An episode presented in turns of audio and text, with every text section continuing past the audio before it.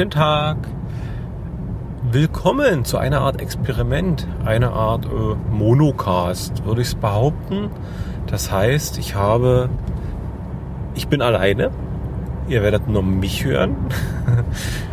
ähm, ich werde frei von der Leber wegsprechen, sprich, ich habe mir nichts vorbereitet und ja, wir gucken einfach mal. Das Thema habe ich allerdings im Kopf. Das Thema soll so ein bisschen sein, die Entwicklung des Geocachings äh, momentan. Beziehungsweise mh, hm, vielleicht gar nicht die Entwicklung des Geocaching, sondern momentane Entwicklung im Rahmen des Geocachings. Es geht so ein bisschen um dieses T5-Gekletter, Lockpicking etc. pp. Also vielen wird aufgefallen sein, äh, dass Geocaching ja doch immer wieder auf höher, weiter, schneller rausläuft. Irgendjemand legt eine Dose, der nächste sieht die und denkt sich, hey, das kann ich besser machen und legt dann halt auch eine Dose, die in seinen Augen dann höherwertig ist, was ja prinzipiell nicht schlecht ist. Die Frage, die ich mir allerdings manchmal stelle, ist, ob das immer noch wirklich Geocaching ist, wie es eigentlich ursprünglich, ja gut, ob sich der Herr Ulmer das damals so gedacht hat. Er hat ja eine Dose versteckt, hat ein paar Regeln aufgestellt und eigentlich ist man ja dann doch schon von diesen Regeln ein ganzes Stück entfernt, wenn es um so Powertrails und ähnliche Geschichten geht. Wo man natürlich auch mal sagen muss, die Regel macht halt Groundspeak. Die sind halt auch nicht fest, sondern immer noch ja, äh, fließend. Wenn Groundspeak halt von heute auf morgen andere Regeln oder die Regeln modifiziert, dann ist es halt so und dann müsste man als Nutzer der Plattform das halt anerkennen. Und, und wenn man sich nicht viel Ärger oder viel Schimpf und Schande auf sich ziehen will, sich daran halten. Ja, die Frage ist nur so ein bisschen, dieses höher, weiter, schneller hört ja nur nicht darauf, dass halt jemand eine Dose legt und der andere macht halt was Besseres, sondern es geht ja viel Statistik, also sprich, äh, ich habe an einem Tag 20 Dosen gefunden, dann muss, oder ich sehe, jemand hat an einem Tag 20 Dosen, dann muss ich jetzt, um meinen persönlichen Kick noch zu steigern oder, oder zu haben, muss ich dann eben mehr Dosen finden, also 25 oder 30. Oder halt, ich habe einen Powertray gelegt mit 60 Dosen. Ich bin da ohne eines Powertrays mit 60 Dosen. Und dann muss der nächste halt, hey, mein Powertray muss mindestens 70 haben, sonst ist es halt nicht mehr toll, gleichwertig, besser. Hm. Natürlich Statistik, naja, ich weiß nicht, ob ich die mit reinnehme oder ob ich die jetzt ausklammern will. Dieses höher, weiter, schneller. Ich muss halt mehr Dosen finden als mein Kompagnon. Ja, wir bewegen uns, glaube ich, beim Geocachen immer weiter oder so ein ganzes Stückchen weg von den eigentlichen, naja gut, von was, was, was ich oder was viele andere vielleicht auch so als die Basics sehen. Also wirklich rauszugehen in die Natur, äh, ein schönes Erlebnis zu haben, ein schönes Stück Natur zu sehen, durchzuatmen, eine Dose zu finden, ja, sich einzutragen, vielleicht sogar was zu tauschen. Das Tauschen generell ist ja auch im Prinzip für, ein, für einen Hintern, oder? Also gibt es heutzutage noch richtig schöne Tauschdosen, jetzt von TB, Hotels oder ähnliches abgesehen, wo dann wirklich Wert darauf gelegt wird oder geachtet wird, dass die TBs getauscht werden. Also wo es dann wirklich, naja, es sind speziell diese Kindercaches gibt es vielleicht noch, wo dann wirklich noch jedenfalls anfangs die Bestückung des, der Dose noch äh, reichhaltig ist. Aber hm, man hört immer wieder oder vermehrt Negativbeispiele, die halt sagen, ja, ich habe die Dose schön gelegt, habe schön viele Sachen zum Tauschen reingemacht, ich gucke drei Monate später hin und das Ding ist runtergetauscht oder runtergewirtschaftet, da ist nichts mehr drin. Oder Kronkorken, Steine oder irgendwie so ein Murks oder Müll, der da überhaupt nicht reingehört. Oder stellt man sich heutzutage noch die Frage bei solchen Tauschdosen, das ist eine Sache, über die sich mein Kind freuen würde, wenn es die ertauschen könnte?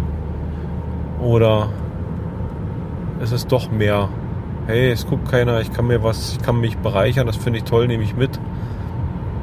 Persönlich geht es mir auch ab und zu so, dass ich halt wirklich eine Sache irgendwo in einem, in einem Cache sehe, wo ich sage, hey, die hätte ich gern. Und dann habe ich auch nichts zu tauschen dabei, aber ich glaube, also ich kann mich jetzt nicht erinnern, dass ich sage, ich hätte da jetzt mal wirklich was mitgenommen. Aber das muss halt jeder für sich selber, glaube ich, feststellen.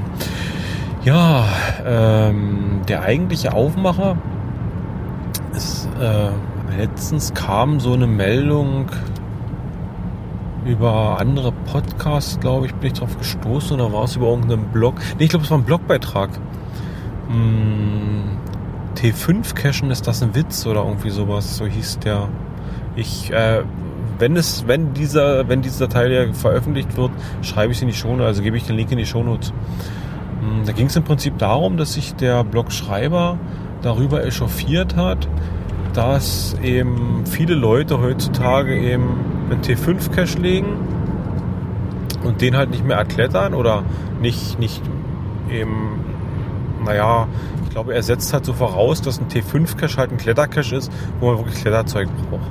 Und er echauffiert sich ein bisschen darüber, dass die mit den Aluleitern kommen, dass das gar kein richtiger T5er ist, dass das äh, keinen Spaß macht. Er hat dann irgendwie noch einen Banner verlinkt, den hat irgendwie ein anderer gemacht, hm, dass dieses, dieses Aluleiter T5 wäre gar nicht schön, das wäre doof, das, oder das, das könnte man sich in seinen Listings einfügen, dass es ein, ein Aluleiter-freier T5-Cache ist oder sowas in der Art. Also man versucht sich, glaube ich, so ein bisschen zu erheben und da eben sozusagen, ja, T5 ist halt wirklich eben nicht Aluleiter, sondern da muss man dann wirklich in den Baum reinklettern. Ja, das muss natürlich erstmal jeder mit sich selber klar machen. Ich würde jetzt mich persönlich auf die Guidelines berufen und sagen, T5 heißt einfach, ich komme halt an die Dose nicht ran, ohne ein Hilfsmittel zu benutzen. Hm, inwieweit dieses Hilfsmittel aussieht, also oder wie das Hilfsmittel aussieht, ob es halt jetzt Aluleiter, Kletterzeug, Kochlöffel oder äh, Boot, Tauchequipment oder ähnliches ist, äh, sei mal dahingestellt. Aber ich komme halt mit, mit reiner körperlicher Kraft und, und Möglichkeit komme ich an diesen Cache halt nicht ran. Das ist, so würde ich T5 definieren. Und ich möchte darauf verweisen, es gibt zum Beispiel äh, Attribute, Leute nutzen die Attribute, Attribute sind toll, die können den Findern äh, das, das Spiel einfach schöner gestalten. Das ist jetzt nicht eine, eine blöde Geschichte, oh, jetzt muss ich wieder irgendwelche Sachen klicken beim Publishen oder beim Einreichen des Listings, sondern man kann das wirklich gut nutzen. Und da gibt es zum Beispiel halt ein Attribut Baumklettern. Und wenn halt ihr einen tollen Klettercache gelegt habt, dann setzt doch dieses Baumkletter-Attribut als Anreiz vielleicht, das taucht, ihr könnt euch ja unter anderem eure Statistik auslesen lassen nach den gesetzten Attributen. Und ich muss sagen, also wenn ich jemanden hätte, der ganz viele Baumkletter-Attribute bei sich in seinen gelegten Cache hätte, also ich würde zu ihm aufblicken. Also eigentlich. ja, war sarkastisch, das war nicht so gut, aber ja, mm, nee, also man kann ja unter man kann wirklich dieses Baumkletter-Attribut setzen und halt auch die Sucher können halt danach filtern. Und wenn ich halt wirklich Lust habe, Baumklettern zu gehen, dann kann ich das tun, indem ich halt mir meine Pocket Query nach diesen Attributen erstelle. In Bezug auf diesen Artikel könnte ich genauso, könnte man eigentlich logisch konsequent äh, sich darüber echauffieren, dass halt Baumklettercaches gar keine richtigen T5er, richtige T5er sind, nur wo ich Tauchzeug brauche und wo ich mindestens 20 Meter unter Wasser tauchen muss. Alles andere wären keine richtigen T5-Cache. Also mir entging so ein bisschen wirklich, naja, Nee, nicht der Sinn und Verstand, aber äh, ich fand den nicht so schön, den Artikel. Ja, und das geht ja weiter, also obwohl wir da wahrscheinlich mehr in die D-Geschichte reinrutschen, eben mit diesem Lockpicking. Also dass das Lockpicking eben plötzlich der angesagte heiße Scheiß ist.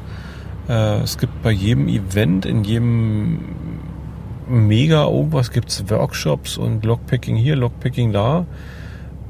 Tja, die Geocache-Shops stürzen sich wie die Heuschrecken drauf. Ich glaube, es gibt keinen Geocache-Shop mehr, der nicht irgendein Lockpicking-Set auch mit dem Angebot hat. Oder Lockpicking-Übungsschlösser oder ähnliches. Das ist die Frage. Hm. Also ich denke, irgendwie vom Gefühl her, klar, Geocachen ist so eine Art Breitensport geworden. Das ist halt weg von dieser elitären kleinen Kaste, die das im Geheimen betreibt, hin zu wirklich, das macht Hinz und Kunst von der von dem zwölfjährigen Pubertierenden, der mit Papa irgendwie an der Hand durch den Wald rennt, bis hin zu Omas Opas. Nicht. Es gab vor ein paar Jahren, gab es mal äh, bei den Dosenfischern, die haben das damals, glaube ich, groß, groß publiziert. Da hat jemand so eine, sei es eine Diplom- oder Doktorarbeit gemacht, und hat so ein bisschen hinterfragt, wo, wie die Professionen der Geocacher sind. Und also, na, nicht nur, nicht nur Profession, sondern auch generell, sondern er wollte halt so, sag ich mal, den, den Durchschnittsgeocacher ermitteln.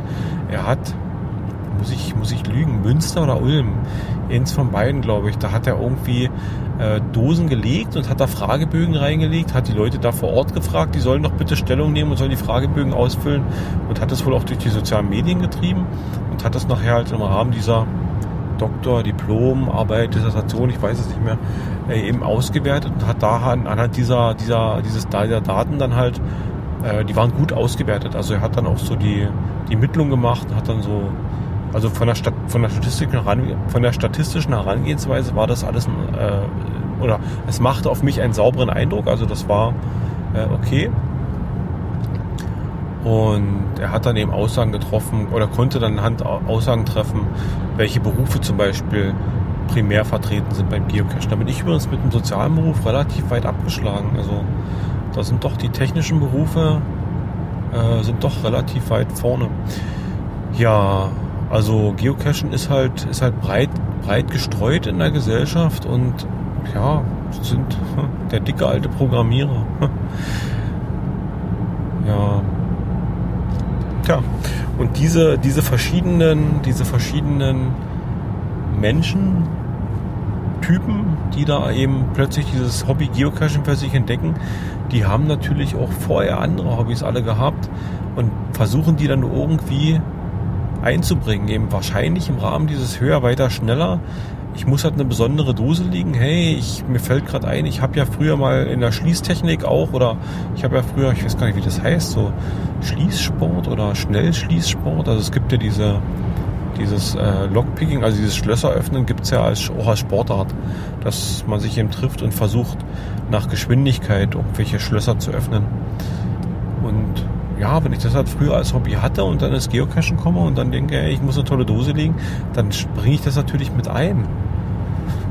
Die Frage ist halt immer noch, wo ist die kritische Masse? Wie schafft man es wirklich dann breit zu streuen? Also wo ist der Punkt erreicht, wo man von dieser, von diesem Fable, von das Einzelnen für irgendeine Sache wirklich dahin geht, dass man das halt zum Breitensport macht. Also sprich, plötzlich wollen alle nur noch äh, Lockpicking-Dosen legen. Challenges, ähnliche Geschichte. Äh, irgendwo fing es an. Wahrscheinlich ich erkläre mir das immer so ein bisschen, dass so eine Art Sättigung erreicht war. Also dieses einfache, ich habe jetzt mehr Dosen als du, es hat halt nicht mehr ausgereicht. Nun musste man eben andere Bedingungen setzen oder bringen, um, um halt sich irgendwie von anderen hervorzuheben. Vielleicht ist es dieser, dieser Drang, dieser Ruf nach Individualität. Jeder will halt was Besonderes sein oder jeder ist ja auch was Besonderes. Jeder ist ein Individuum. Wir kriegen es ja von der Gesellschaft vorgelebt. Man soll sich selber äh, verwirklichen, entdecken, die eigenen Bedürfnisse sehr hoch stellen und denen nachkommen und ja. Dementsprechend ist natürlich, kommt natürlich diese ganze individuelle Schwemme natürlich auch ins Geocaching rein.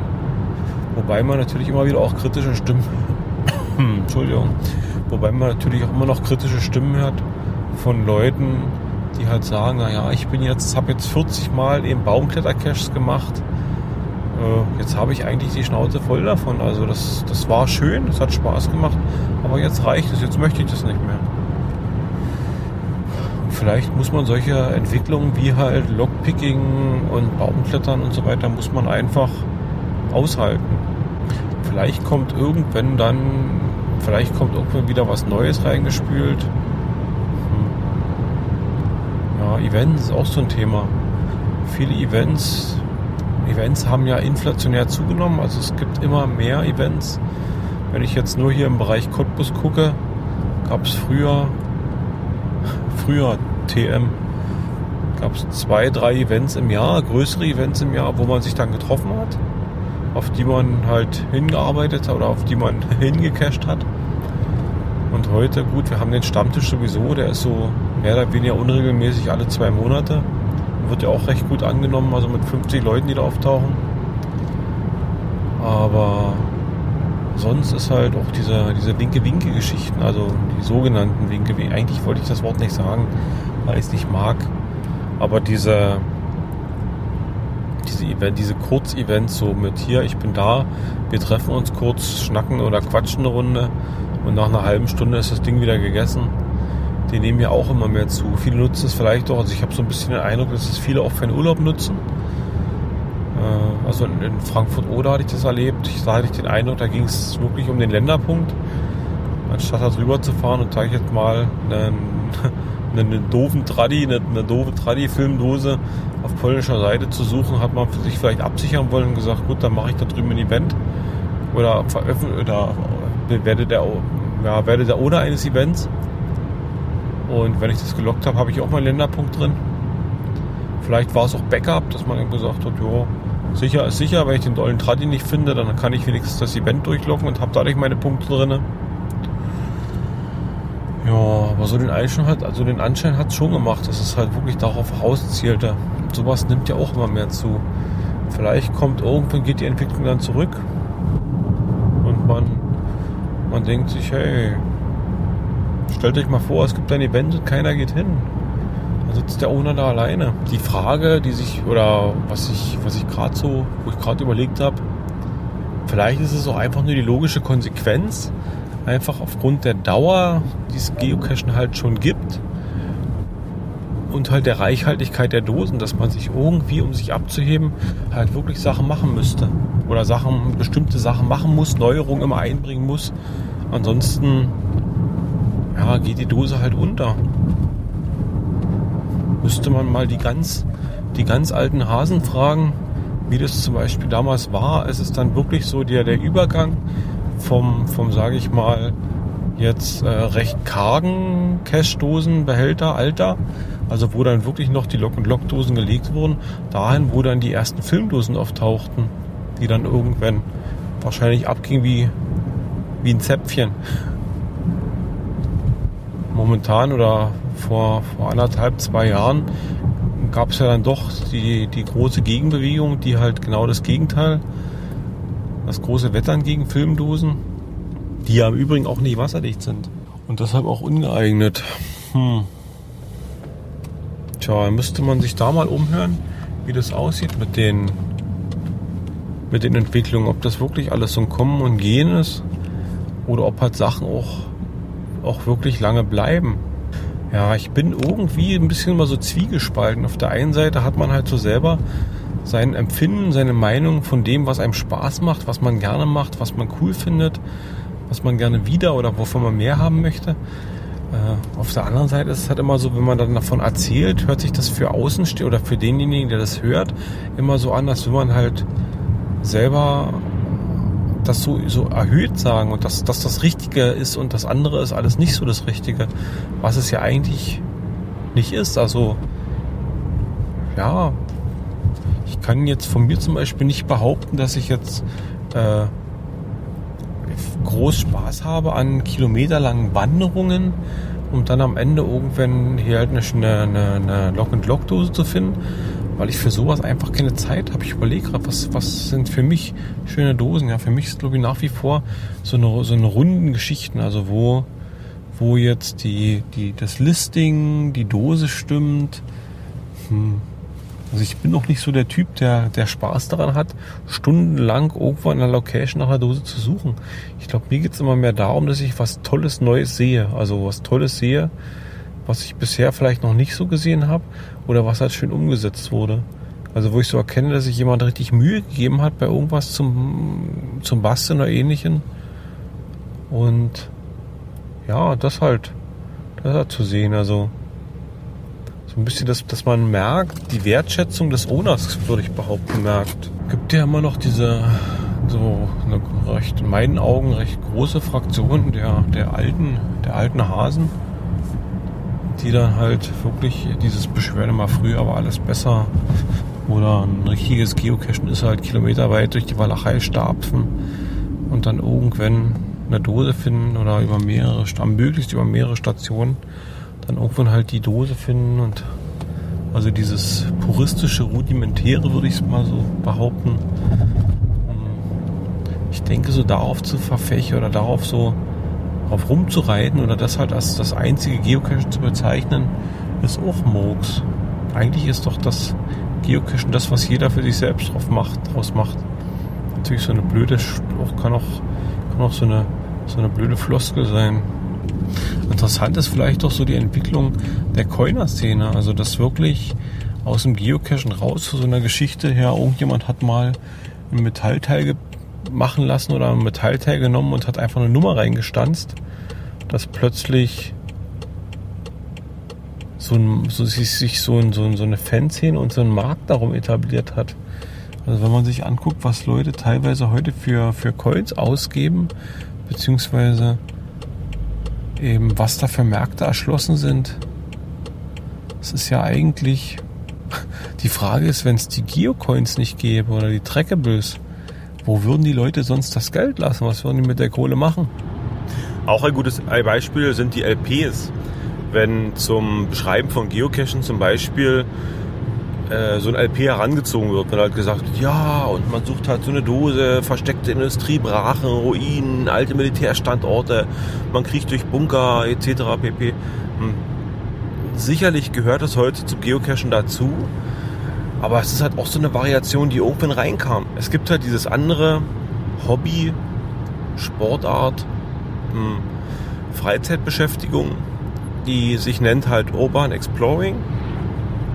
Da geht es halt darum, dass so verlassene, verlassene, bebaute Objekte entdeckt werden, beziehungsweise eigentlich ja wieder entdeckt werden sei es alte Fabrikanlagen, alte Industrie, äh, alte, ja, alte Industriebrachen oder eben militärische Stützpunkte, Bunker, was auch immer. Tschernobyl geistert momentan so groß durch die, durch die GC-Landschaft. Als, ja. Und das ist halt auch so ein Thema, eigentlich sind das, sind das eigenständige Geschichten, dieses Urban Exploring und äh, Geocachen. Und trotzdem hat für viele, ist mein Eindruck jedenfalls, dieses, dieser, dieser Hype auf diese LPs so zugenommen, dass es einfach, naja, dazugehört, dass sie es voraussetzen, dass halt ein guter Cache nur noch ein, ein guter Cache ist, wenn er an einem Lost Place rumliegt. Also wenn irgendwo ja, was Verlassenes ist. Die rechtliche Frage, ob das halt immer legitim ist, die lasse ich jetzt mal außen vor. Das muss jeder mit sich selbst entscheiden, ob er dahin darf oder sein Hund zufällig entlaufen ist oder ähnliches. Mir fällt, mir fällt so eine Geschichte ein, die hat mir ein, ein Kescher hier aus der Gegend oder aus der näheren Gegend erzählt. Der ist halt auch so ein begeit, be, be, begeisterter LP-Kriecher, äh, so ein LP-Forscher, Entdecker der läuft halt durch den Wald und guckt, ob er irgendwo was findet. wenn er was findet, versucht aufzumachen und da reinzukommen. Und der hat irgendwie einen Bunker entdeckt, hat er mir mal erzählt. Der ist da rein in diesen Bunker, hat den irgendwie geöffnet und das Ding sah drin aus wie gestern verlassen. Also da lagen wohl noch die Stullenbüchsen auf dem, auf dem äh, Schreibtisch rum, die offenen, ähm, komplett. Also der wurde halt irgendwann nach der Wende aufgegeben von der Armee, wurde dicht gemacht von einem Tag auf den anderen und dann sind die halt da raus und der hat das nur wiederentdeckt und ist da halt rein und fand das total geil, hat Fotos gemacht und so weiter. Und der kam auf die Idee, den diesen Ort halt auch anderen Leuten zeigen zu wollen und hat eine Geocache-Dose reingelegt. Und ja, es komme, wie es, wie es solle. Ähm, der hat nach zwei, drei Monaten äh, ist er wieder rein und das Ding war komplett ausgeräumt oder, oder zum Großteil komplett ausgeräumt.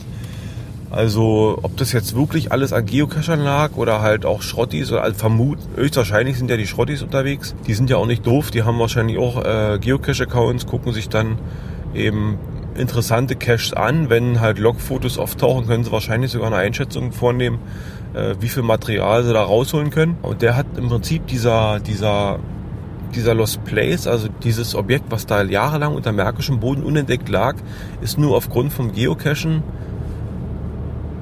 ja, äh, entweiht, also geopfert worden. Es ist halt nicht mehr der Ort, der da halt jahrelang lag. Ist die Frage, wenn er das halt jetzt wirklich nicht eben als Geocache, also quasi diese breiten Sportart Geocaching gemacht hätte, sondern wenn er diesen Ort entdeckt hätte und den in den, in den etablierten äh, Urban, Urban Exploring Gruppen breitgetreten. Ich bin da nicht drin, ich habe da nur so einen Blick als Außenstehender drauf. Ich denke, das ist noch eine sehr äh, verschworene Gemeinschaft. Sicherlich wird da auch wahrscheinlich viel äh, Schindluder getrieben. Kann ich, wie gesagt, als Außenstehender nicht sagen, ob das wirklich alles so elitär und geheim ist, äh, wie sie sich nach außen hin geben.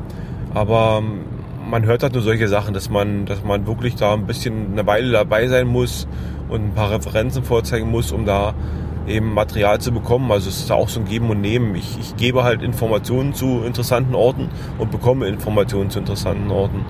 Und das ist ja so eine, so eine doppelseitige Geschichte, wo gegen Geocacher ich erstelle das Listing und jeder, der halt angemeldet ist, kann sich das Listing angucken. Es sei denn, äh, es sei denn, es ist halt ein Premium und dann muss er halt noch 30 Euro bezahlen, aber das ist ja auch nicht das Thema. Ja, die Frage ist dann nur, hätte er, wenn er das halt nicht in Geo, also als Geocache-Form präsentiert hätte, sondern in dieser Urban Exploring-Gruppe, ob das anders gelaufen wäre. Also ob er auch interessierten Menschen diesen doch interessanten Ort gezeigt hätte, zeigen hätte können und, naja, er länger erhalten geblieben wäre. Ich glaube, er war selber sehr, sehr, also wenn ich das wenn ich so seiner Erzählung gefolgt habe, war er, glaube ich, im Anschluss selber sehr, sehr verbittert darüber, dass er diesen Ort, naja, es hört sich, hört sich jetzt ganz, ganz krass an, aber dass er diesen Ort doch irgendwie zerstört hat. Durch diese Dose, die er reingelegt hat. Hm, ich glaube, der ist, was, was solche Sachen angeht, auch sehr zurückhaltend geworden dann.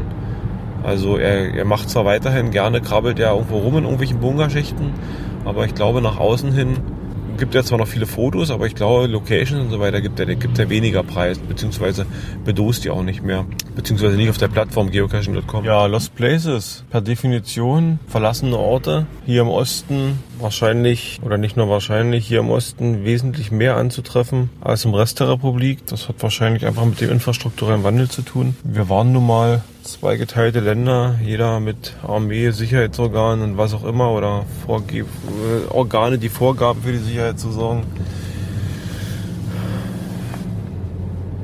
Tja, insgesamt immer ein bisschen so ein morbider Charakter. Mir geht, wenn man, wenn man sich die Sachen so anguckt, manchmal so durch den Kopf, als das damals gebaut wurde. Es ist ja sicherlich gab es viele, die, die da ideologisch dahinter standen, die gesagt haben, das ist nötig, das müssen wir jetzt machen, wir müssen eine Kaserne, eine, einen Truppenübungsplatz oder was auch immer, einen Bunker, wenn der Klassenverein kommt. Was, was, ja, was würde, was würde so jemand heute sagen, wenn er wüsste, wie wir diese Dinger jetzt benutzen oder, oder was wir für Verständnis dafür haben? Äh, legitim ist es natürlich, die sich an oder diese Neugier, dass man sich das angucken will. Dieses, boah, was haben die damals aus dem Nichts, aus dem Boden gestampft? Was haben die damals fabriziert? Im, im rechten oder auch im Irrlaum. Auf der anderen Seite, da wurde viel geschaffen mit Blut, Schweiß, Tränen. Viele von den gebauten Objekten passierte ja nicht unbedingt auf Freiwilligkeit der Arbeiter, speziell was die Entwicklung vor dem Zweiten Weltkrieg eventuell angeht, beziehungsweise im Zweiten Weltkrieg, was mit Zwangsarbeitern da passiert ist. Ähm, da wurde schon, naja, da ist glaube ich schon viel Scheiße passiert. Und heute laufen wir mit dem Totenkopf-T-Shirt, mit dem Totenkopf-Pin an der Mütze über das Gelände, gucken uns das an, machen viele Fotos, posten die auf den sozialen Medien und nutzen die so ein bisschen zur Selbstdarstellung. Wie würde der Schwabe jetzt sagen? Das hat ein Geschmäckle. Naja. Ich weiß nicht, ob das der wirklich der angebrachte Umgang mit, mit diesen Objekten ist. Mir entgeht da so ein bisschen der Zusammenhang, was das mit diesem ganzen ich sag mal, Totenkopfkult da zu tun hat, wieso da dieses Morbide so herausgekehrt werden muss, ob das nicht eher zu alten Friedhöfen passt, die ja zum Glück noch, doch noch in der, in der Masse der Geocacher verrufen sind, die zu bedosen bzw. da Dosen zu suchen, also die Totenruhe da wird schon noch geachtet. Was mich so ein bisschen äh, immer noch vor ein Rätsel stellt, beziehungsweise wo ich noch selber so keine richtige Antwort darauf habe, äh, sind diese sogenannten Bootscaches, beziehungsweise eben Schwimmcaches. Die werden halt auch als T5 gelistet, weil immer gesagt wird, ja, da kommt man mit dem Boot ran. Aber es ist ja eigentlich nicht so. Ich kann ja theoretisch, oder was heißt theoretisch in der Praxis auch, ich kann einfach hinschwimmen und kann eben die Dose dann da vor Ort loggen. Den Stift nehme ich als Bleistift oder Graphitstift in den Mund und äh, mache dann darüber. Also sind denn Bootscaches wirklich reguläre T5-Cache, die ja sagen, es wird ein Hilfsmittel dringend benötigt. Bei Klettereien, sagen wir 20, 30 Meter Höhe am Baum, wenn es jetzt nicht gerade ein supergeiler Kletterbaum ist, mit alle 30 Zentimeter ein dicker Ast, wo man dann wie Stufen hochgehen kann, ist es natürlich, da komme ich, da komme ich mit Körperkraft nicht mehr hin. Äh, aber Schwimmen ist ja durchaus möglich, legitim. Und ja, das wäre ja eigentlich dann kein T5er mehr, wenn ich halt dahin komme. Das ist halt so eine ähnliche physische Voraussetzung wie vielleicht Größe. Wenn halt die Dose auf zwei Meter Höhe liegt, dann habe ich als 1,50 Meter großer Mensch wahrscheinlich keine Chance da ranzukommen, ohne halt ein Hilfsmittel mitzubringen. Ich hatte in Cottbus das, das hm, Problem, die Herausforderung. Es gibt keine Probleme, es gibt eine Herausforderung. Ich hatte in Cottbus die Herausforderung, dass ich eine Dose verstecken wollte, die ungefähr auf 3,50 Meter Höhe ist. Also es ist, glaube ich, so ein, so ein sogenannter Alu-Leather-Cache. Ich hatte, weil ich mir damals unsicher war, man kommt halt sehr gut mit einer polnischen Leiter da hoch, also Räuberleiter. Sprich, einer stellt sich hin und der andere benutzt den halt die Hände, Schulter, was auch immer, um da hochzukommen. Und da ja da auch im Prinzip kein Hilfsmittel genutzt wird, sondern halt eine andere Person oder halt als Team, war halt die Frage, was mache ich damit? Dann habe ich in der Facebook-Gruppe gefragt, Facebook, es kam erstaunlicherweise sogar nicht der übliche Shitstorm, sondern es kamen ganz produktive, beziehungsweise produktiv, es kamen halt normale Antworten, ohne dass da rumgehackt wurde. Und die Community, wenn ich es mal so nennen darf, war sich dort eigentlich einhellig der Meinung, es wäre halt kein T5, wenn man da als äh, Räuberleiter hochkommt. Das wäre maximal ein T4 oder ein T4,5. Dementsprechend habe ich mich da damals verleiten lassen und habe den auch so gelistet habe natürlich jetzt mit der Konsequenz äh, leben müssen, dass halt, also ich weiß nicht, ob es dem geschuldet ist, ob die Leute, die das gemacht haben, sich davon hätten abschrecken lassen, wenn da eine T5 gestanden hätte. Ähm, es gab doch Leute, die sind halt hin und haben halt gesehen, hey, da komme ich nicht ran, haben sich in der Nähe einen Stock gesucht und haben halt mit dem Hilfe des Stockes und Gewalt die Dose da oben runtergeschlagen. Was der Dose, weil da auch ein kleines Glas verbaut war, natürlich nicht, äh, nicht, nicht dienlich war. Also die, das Glas ist kaputt. Ich habe dann, als ich das mitkriegte, dass das dann doch Ausmaße annahm, habe ich dann umgebaut. Ich habe eine, eine feste Hülle quasi gebaut. Die ist jetzt da oben und da ist die Dose drin mit einer Tür. Also man kommt so mit einem Stock oder ähnlich nicht mehr ran. Man muss wirklich jetzt entweder halt den zweiten Mann dabei haben oder man hat halt ein entsprechendes Hilfsmittel mit, wie ein Tritt oder eine Leiter. Ich habe empfohlen, so als Fahrradcache könnte man auch machen. Man kann das Fahrrad ranstellen, dann kann man über das Fahrrad da rankommen. Hm, was mir gerade noch einfällt, ich hätte ja eigentlich das, das Team Required Symbol Attribut setzen können, also dass man im Team an die Dose besser rankommt. Oder dass man am Team an die Dose rankommt. Das werde ich vielleicht heute Nachmittag noch machen. Es waren so ein paar Gedanken, wie gesagt, das Ganze ist jetzt ohne Konzept entstanden. Einfach so mal zu einer, zu, einem, zu einer Thematik ein bisschen was erzählt